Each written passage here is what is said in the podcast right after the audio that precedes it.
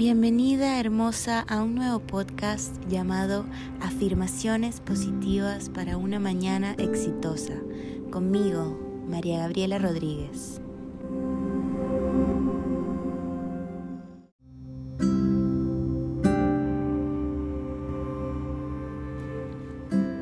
Los pensamientos crean nuestra realidad y depende de cómo pensamos, asimismo nos vamos a sentir, vamos a actuar y a crear experiencias en nuestra vida. Por este motivo es importante cambiar nuestro discurso y nuestra mentalidad con pensamientos y afirmaciones positivas.